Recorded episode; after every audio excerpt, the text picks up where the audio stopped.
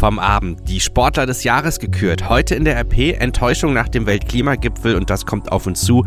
Neues Abkommen für Fachkräfte geplant. Es ist Montag, der 16. Dezember 2019. Der Rheinische Post Aufwacher. Der Nachrichtenpodcast am Morgen. Guten Morgen, da ist sie schon, die neue Woche. Und in dieser Woche darf ich euch im Aufwacher begleiten. Daniel Fiene, mein Name. Schön, dass ihr bei unserem Podcast dabei seid. Und wie könnte man besser in eine neue Woche starten als mit etwas Sport, beziehungsweise mit den Sportlern des Jahres? Die sind am Abend in Baden-Baden ausgezeichnet worden. Die Leichtathleten Malaika Mihambo und Niklas Kaul sowie die Skispringer um Markus Eisenbichler sind die deutschen Sportler des Jahres 2019. Sie wurden bei der Gala im Kurhaus von Baden-Baden ausgezeichnet. Skisprung-Bundestrainer Andreas Bauer ist vom Deutschen Olympischen Sportbund als Trainer des Jahres ausgezeichnet worden. Der 55-jährige Oberstdorfer hatte mit den Skispringerinnen bei der WM in Seefeld zwei Teamgoldmedaillen sowie einmal Silber gewonnen. Hören wir auch einmal die Stimmen der Siegerinnen und Sieger. Hier ist die beste Sportlerin des Jahres, Malaike Mihambo. Ja, das ist was, äh, ja, was ganz Besonderes für mich. Ähm, also weil das eben meine persönlich auch beste Saison war und umso mehr freut es mich, dass das jetzt hier eben auch heute honoriert wird. und äh, einfach durchatmen und es nicht so nah an sich ranlassen, einfach auf dem, ja, auf dem Boden der Tatsachen bleiben. Und das sagte der beste Sportler des Jahres, Niklaus Kaul.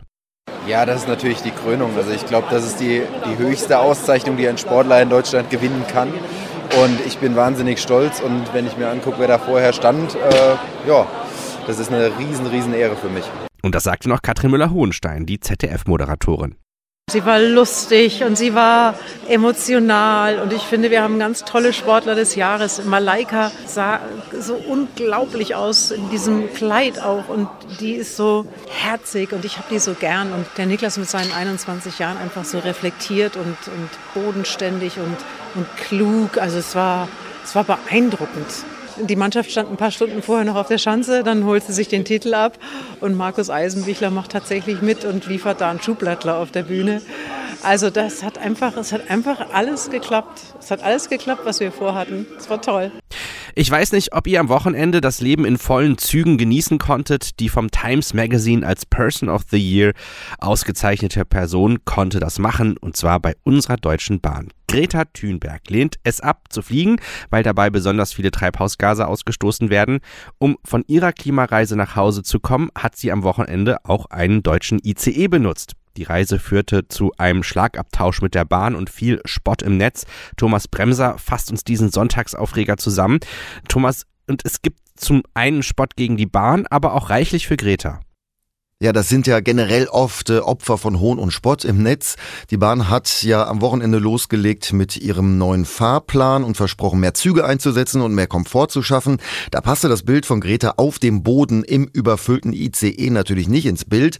Darum hat die Bahn sicher auch schnell und auch böse reagiert und äh, Greta bei Twitter direkt angesprochen, dass sie doch die erste Klasse gefahren sei. Das wiederum nutzten die Greta-Kritiker, um sich über sie aufzuregen. Sie habe das Foto bewusst inszeniert. Und was sagt Greta zu diesem Vorwurf? Die twittert, sie habe tatsächlich einen Teil der Fahrt in der ersten Klasse gesessen mit ihrem Vater, aber eben auch einen Teil der Strecke auf dem Boden. Sie sagt, äh, sie meint das auch gar nicht böse, immerhin zeige das ja, dass Züge beliebt sind. Also sie versucht das Ganze etwas runterzukochen. Das stört ihre Kritiker aber nicht. Die Schwedin sei verlogen, schreiben die einen. Die anderen regen sich auf, dass sie erste Klasse fährt und wiederum andere, dass daraus überhaupt so ein großes Thema gemacht wird. Jetzt hat Greta auf dem ICE-Foto ja ziemlich viele Koffer dabei. Sie war ja jetzt auch mehrere Monate nonstop unterwegs, unter anderem in den USA. Wie geht's denn jetzt nach ihrer Rückkehr für sie weiter? Ja, erstmal will sie sich Ruhe antun, Zeit mit ihrer Familie verbringen. Ihr Vater hat sie ja begleitet bei ihrer Reise. Mutter, Schwester und die beiden Hunde sind zu Hause geblieben. Mit denen will äh, Greta in Ruhe Weihnachten äh, feiern. Im nächsten Jahr wird sie dann äh, sicher weiter fürs Klima kämpfen. Erst im Sommer will sie wieder zur Schule gehen. Sie hat dann ein Jahr pausiert und will dann aufs Gymnasium gehen. Ein Bericht von Thomas Bremser von der DPA. Vielen Dank. Wir bleiben jetzt bei dem Thema, welches Jahr der letzte Reisestopp von Greta war. Denn schauen wir in die Rheinische Post von heute. Enttäuschung nach dem Weltklimagipfel, könnt ihr auf dem Titel lesen. Das Jahr der großen Klimaproteste endete mit einer bitteren Enttäuschung für Fridays for Future. Der UN-Klimagipfel in Madrid ist mit nur dürftigen Ergebnissen zu Ende gegangen.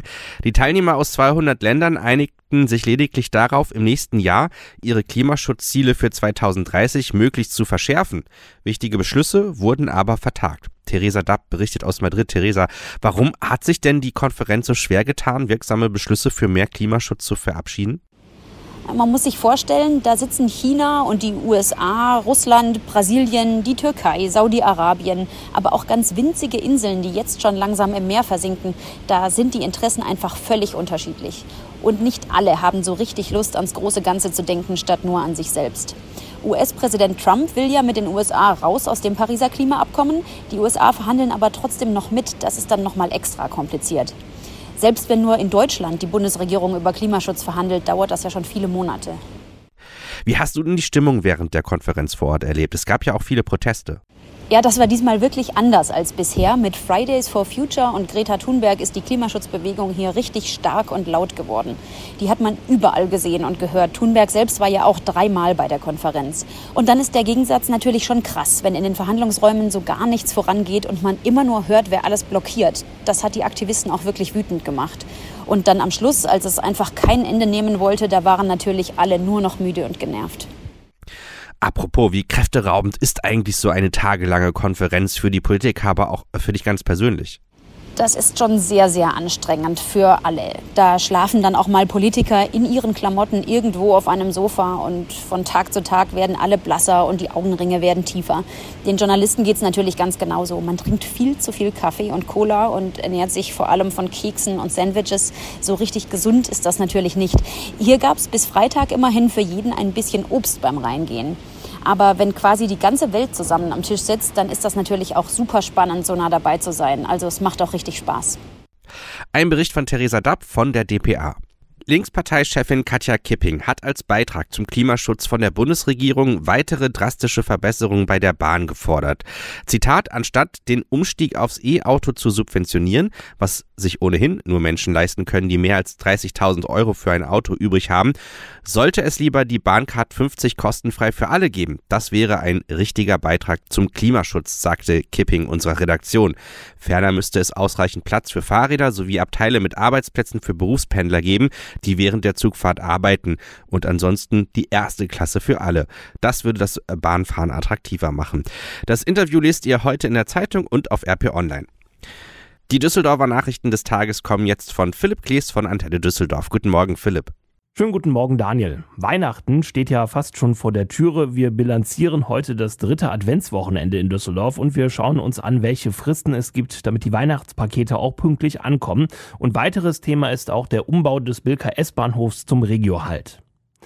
Viele Düsseldorfer haben das dritte Adventswochenende zum Weihnachtsshopping genutzt. Trotz des schlechten Wetters waren die Geschäfte gut gefüllt, das meldet der Handelsverband NRW Rheinland. Besonders beliebt seien dieses Jahr hochwertige Geschenke, etwa Elektronikgeräte oder Schmuck.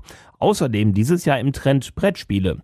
Das Weihnachtsgeschäft ist die wichtigste Zeit für Einzelhändler. Hier werden rund 20 Prozent des Jahresumsatzes gemacht.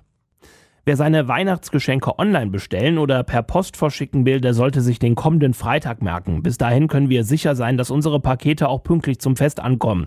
Aktuell sehen wir viele Lieferdienste in der Stadt. Die Stadt stellt daher auch eine deutliche Zunahme an Verpackungsmüll fest. Die Papiercontainer sind schon eine gute Woche vor Weihnachten sehr voll. Die Avista hat deutlich mehr zu tun als sonst. Sogar an Feiertagen wie an Heiligabend, an Weihnachten, an Silvester und Neujahr werden die Papiercontainer geleert. Wichtig sei, dass wir sperrige Pappen zerkleinern, bevor wir sie in den Container werfen. Wenn wir überfüllte Container oder stark verschmutzte Standorte entdecken, können wir diese bei der Stadt melden. Infos stehen auch auf unserer Homepage antennedüsseldorf.de. Heute startet der Umbau des Bilker S-Bahnhofs. Dieser wird zu einem Regio-Halt ausgebaut. Er bekommt unter anderem neue Gleise und einen weiteren Bahnsteig. Bis zu den Osterferien im April müssen Pendler deswegen auf der Strecke nach Neuss mit Beeinträchtigungen rechnen.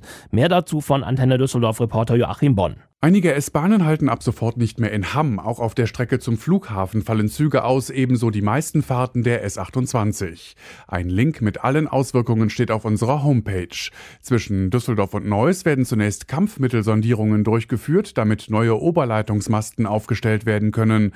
Außerdem werden rund um die Unterführung Bachstraße zwei Regenrückhaltebecken gebaut. Ende nächsten Jahres sollen alle Arbeiten beendet sein, dann werden auch Regionalzüge in Bilk halten und doppelt so viele viele Menschen dort ein- und aussteigen wie heute. Die Antenne Düsseldorf Nachrichten, auch im Radio und jederzeit online auf antennedüsseldorf.de. Städte in NRW setzen die Erhöhung der Geldbußen auf 100 Euro für das Wegschnippen von Kippen in der Öffentlichkeit konsequent um. In Mönchengladbach mussten seit dem 25. Oktober schon 45 Kippensünder 100 Euro Strafe zahlen. In Lüdenscheid waren es 12, in Köln 9, wie eine Umfrage der Rheinischen Post ergeben hat. Bislang haben mindestens fünf Städte in NRW von der neuen Möglichkeit Gebrauch gemacht, das Bußgeld fürs Kippen wegschnippen auf mindestens 100 Euro zu erhöhen. Neben Mönchengladbach, Köln und Lüdenscheid sind es noch Essen und Krefeld. Die Betroffenen würden überwiegend einsichtig reagieren, sagte eine Sprecherin der Mönchengladbacher Abfall-, Grün- und Straßenbetriebe. In Köln scheint die Erhöhung des Bußgelds noch nicht viel bewirkt zu haben. Nach Auskunft der Abfallwirtschaftsbetriebe Köln ließ sich bisher keine erkennbare Veränderung im Straßenbild feststellen, sprich es liegen so viele Kippen auf der Straße wie zuvor. Schauen wir auf die Themen, die heute auf uns zukommen. Bundesregierung, Wirtschaftsverbände und Gewerkschaften kommen um 17 Uhr im Kanzleramt zu einem Spitzentreffen zur Einwanderung von Fachkräften zusammen. Dabei geht es darum, wie das neue Fachkräfteeinwanderungsgesetz schnell wirken kann. Das Gesetz tritt am 1. März 2020 in Kraft. Bei dem Treffen wollen die Regierung, Verbände und Institutionen eine Absichtserklärung unterzeichnen. Die gesetzlichen Krankenkassen stellen sich auf eine schwierige Finanzlage ein. Die Ausgaben für die Versorgung stiegen derzeit stark an, sagt der Chef der Techniker-Krankenkasse Jens Baas der Deutschen Presseagentur. Aktuell mit einer Rate von mehr als 5 Prozent in der gesetzlichen Krankenversicherung. In den ersten neun Monaten des Jahres rutschten die Kassen etwas tiefer ins Minus. Der Bund beginnt heute nach Angaben des Finanzministeriums mit der Auszahlung der Milliarden aus dem sogenannten Gute-Kita-Gesetz an die Länder. Sie bekommen nun einen größeren Anteil aus den Unternehmenssteuereinnahmen. Insgesamt handelt es sich um 5,5 Milliarden Euro bis 2022. Über die Verwendung der Gelder hat jedes Bundesland mit dem Bund einen eigenen Vertrag geschlossen.